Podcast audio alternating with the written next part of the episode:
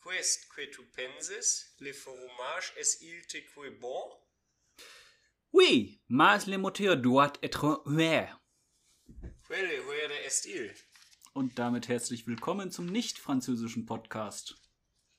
Ich entschuldige mich jetzt schon mal, falls irgendwelche Sachen mit der Aussprache nicht passen. Es geht um die Französische Revolution und da werden einige französische Namen fallen, falls sie nicht Aber- richtig ausgesprochen sind. Wobei geht es darum, Cohen, wie heißt dieser Podcast?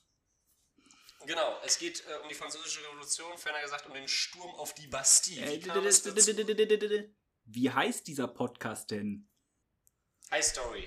Ja, und zwar mit Sean und Cohen. Der Esel nennt sich immer zuerst. Ich bin ein Esel. Wie heißt äh, Hi Story auf Französisch? Keine Ahnung. Heißt Ui? Ja, ist Französisch immer so ein bisschen so mit dem Maes Duat oder so D-U-I-T wird Duat ausgesprochen, irgendwie ist in die Richtung. Also ähm, ist Ist auch, ist auch egal. ganz nett, So. egal. Fangen wir an, der Sturm auf die Bastille. Bastille. Bastille.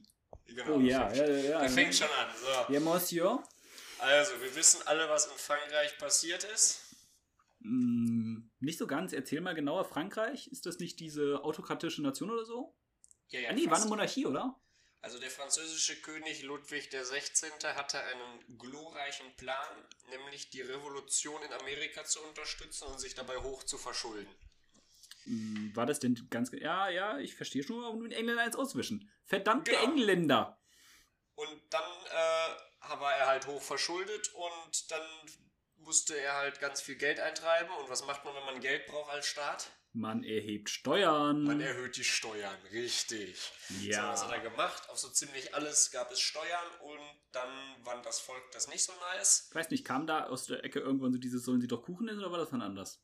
Ja, genau, das kam auch aus der Ecke. Ne? Dann, der Brotpreis ist massiv angestiegen, die Leute fürchteten zu verhungern und das konnte nicht mehr so weitergehen. Wobei man jetzt sagen muss, der Frau wird Unrecht getan. Sie hat nicht gesagt, sollen sie doch Kuchen essen, wenn das Brot zu teuer ist. Aber das ist etwas zu viel, um es jetzt aufzuschlüsseln. Ähm, genau, und während das Ganze, was macht denn so ein König, wenn sein Volk in Unruhe ist und Hm. äh, der Brotpreis zu teuer ist, das Volk droht zu verhungern, was macht dann der König? Urlaub? Richtig, der führt sein luxuriöses Hofleben fort. Ah, ja, ja, okay. Und Gut. tut so, als das wär ist dann nix. natürlich dementsprechend wirklich vergleichbar mit Urlaub, aber Genau, und dann irgendwann hat der König eingesehen, okay, er muss jetzt doch was machen.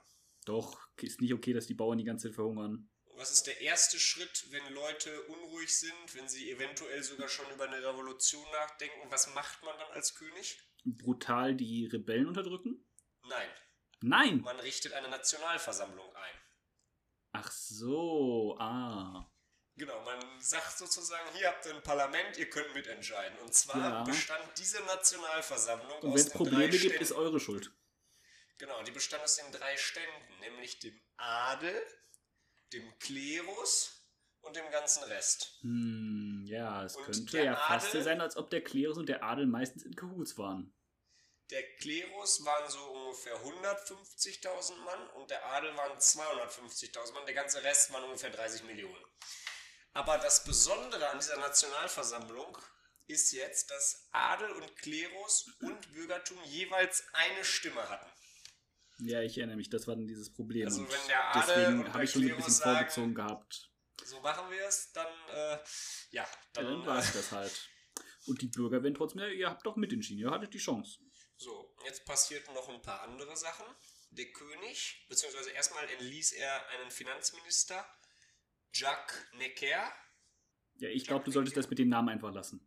Okay, der entließ einen sehr beliebten Finanzminister. Der Finanzminister hatte nämlich folgende Idee, nämlich, dass der Adel auch besteuert wird. Was? Ja, das war die Idee des Finanzministers und den hat er da einfach mal entlassen. Kritisch, dafür. kritisch, würde ich auch, Für auch die verstehen. Idee hat er aber den auch. einfach entlassen. Ne? Ja, ist aber ganz nachvollziehbar, bin ich ehrlich mit dir. So, und dann hat er noch zusätzlich in Versailles, wir erinnern uns, Versailles, das war so ein bisschen so außerhalb von Paris, ne, hat er dann Truppen zusammengezogen. Da Ja, fühlte sich ich die erinnere Ba- mich. Ich erinnere mich an irgendeine Spiegelhalle und eine Krönung des deutschen Kaisers oder so. Ach nee, Moment, das Ja, kommt ja genau. noch. Äh, Und da fühlte sich natürlich irgendwie die Pariser Bevölkerung ein bisschen bedroht, ne, wenn der König da so Truppen in Versailles zusammenzieht. Ja, weißt du, lustigerweise zu Versailles muss man sagen, wir spielen ja gerne EU4 und in Versailles gibt es ja ein großes Monument, das Schloss von Versailles, und das gibt ja erhöhte Steuereinnahmen, wenn man das Monument ausbaut. Ah, ja. Wusstest du das? Äh, ja, ich wusste, dass es da was gibt, aber ich wusste nicht mehr, was Ja, das es macht. erhöht die Steuereinnahmen, wenn man das ausbaut und äh, verringert die, die Unruhen. Und ich glaube, es macht es günstiger, man kann auch wirklich bei Sea das macht es günstiger, Rebellen zu unterdrücken. Na egal, wollen wir nicht genau darauf eingehen. Ist hier wieder Spielreferenz, ganz lustig, haha. Genau, also auf jeden Fall ähm, hat der dann äh, genau, er hat die Truppen versammelt hat dann- und das fand die Bevölkerung nicht so nice und dann dachte die Bevölkerung, ja, sie müssen sich jetzt bewaffnen. Äh, wieso, wo, wozu hat er die Truppen nochmal versammelt? Ja, das, darüber kann man nur mutmaßen. Also er warum hat die es Truppen- einfach mal so gemacht, weil er es wollte irgendwie. Ja, ne, ob er damit vielleicht eventuell eine Revolution niederschlagen wollte, könnte sein, weiß man nicht so genau. Also wirklich, oder? Ja. Auf jeden Fall äh, mussten sich dann, wollten sich dann die Pariser bewaffnen und haben dann Waffenläden geplündert. Ne? Damals gab es noch so Waffenläden, so wie heute in den USA. Die wurden mittlerweile, gibt es die nicht mehr so in Europa so oft. Ja, heute sind das mehr so Jagdläden und die sind dann wirklich auch spezieller gesichert und sowas. Genau. Und damals waren da so ganz normale Waffenläden, die haben die dann geplündert und dann dachten sie sich, Ja. Moment, da sind doch ganz viele Waffen in der Bastille, lass uns die doch mal alle holen. Ne? Ich sag mal, damals war es halt relativ sinnvoll, auch noch ein Schwert zu haben, durchaus. Heutzutage ist das Schwert ja nicht mehr unbedingt die Waffe der Wahl. Genau. Ähm, ja, und äh, dann wollten die, und die Bastille wird ja immer so beschrieben als das Zentrum der Unterdrückung, dort sitzen die ganzen politischen Häftlinge ein und, und, und. Ja. Äh, eine Frage, wie weit waren also die Schusswaffen zu dem Zeitpunkt ungefähr?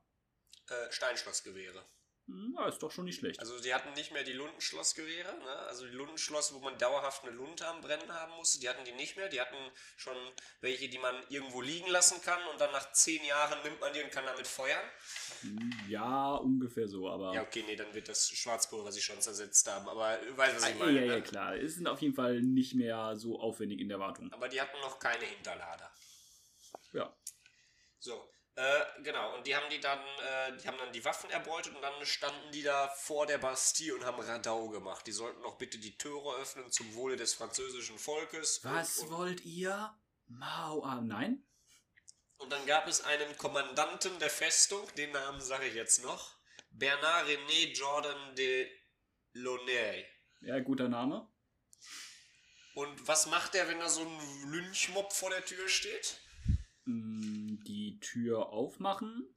Nee, er Ich öffnet das versuche halt Feuer. immer Antworten zu geben, die möglichst dumm sind, aber dann irgendwie vermutlich irgendwie aus irgendwelchen dummen Gründen wahr sind. Weil die Leute einfach irgendwie alle dumm sind. Nee, nee, er hat das Feuer eröffnet und 90 Franzosen fanden den Tod. Oh, das war ja mal was Smartes. Genau, und dann sind die Pariser wieder abgehauen. Dann kamen sie am nächsten Tag wieder, diesmal mit Kanonen. ja, ja, klopf, klopf. Und was hat der Kommandant dann gemacht? Diesmal hat er die Tür geöffnet. Richtig, er hat die Tür geöffnet und gesagt, ja, okay, dann ergebe ich mich. Ja, gut, ne? Ja, macht ja auch Sinn. So, man hatte ihm dafür im Gegenzug freies Geleit zum Rathaus zugesichert. Hat es bekommen? Ja, mehr oder weniger. Also er, er wurde dann zum Rathaus gebracht, auf dem Weg dorthin wurde er aber geköpft. Ach so. Ja, gut. Also, ja, ne? Was, Also, äh, sein Kopf ist auf jeden Fall im Rathaus angekommen, glaube ich, dann, ne? Ja, Wo der Rest des Körpers bleibt, da mutmaßen wir mal. Es ist ja egal. So, äh, auf jeden Fall führte das dann letzten Endes dazu, dass sich die Pariser Bevölkerung bewaffnet hat. Irgend so noch so ein Franzose, den Namen sage ich jetzt nicht mehr, hat dann angefangen, eine Nationalgarde aufzustellen, die dem Hm. Parlament verpflichtet ist und nicht dem König. Das klingt ja auf jeden Fall schon sehr bekannt. Ja, und dann fing das dann, da ging dann die Revolution richtig los. Ja, das war zum Sturm auf die Bastille. Es ist eigentlich sehr ereignislos verlaufen, ne? Achso, noch, äh, noch einmal das Ergebnis der Gefangenen, die dort i- insaßen. Also von wegen politische Häftlinge. Dort saßen vier Urkundenfälscher und zwei, na sagen wir mal drei Geisteskranke. Das, also das waren wirklich nur sieben Leute? Ja, da saßen sieben Häftlinge. Das ist wenig. Und das waren also Häftlinge, die Verbrechen begangen haben, die aus heutiger Sicht auch äh, Verbrechen sind. Also jetzt nicht irgendwie so politische Radikale oder so, sondern einfach. Ja, es geht immer um den Mythos Cone. Ja, ne? Der, Okay, aber ich würde Mythos, der da sagen, geschaffen wurde. ne? also ich dachte auch immer so, die Bastille da wurden krass die politischen Gefangenen befreit, aber jetzt weiß ich es besser. Und Wenn ihr es bei anderen Themen auch noch besser wissen wollt, folgt doch dem Podcast. Das würde ich dann sagen, ist doch auch das Ende für heute, oder? Ja, genau. Das ist jetzt, Ja. wie es dann zur Hinrichtung von dem besagten König kam. Vielleicht ein andermal. Hm, Ja, vielleicht ein andermal. Euch noch einen schönen Tag. Ciao. Tschüss.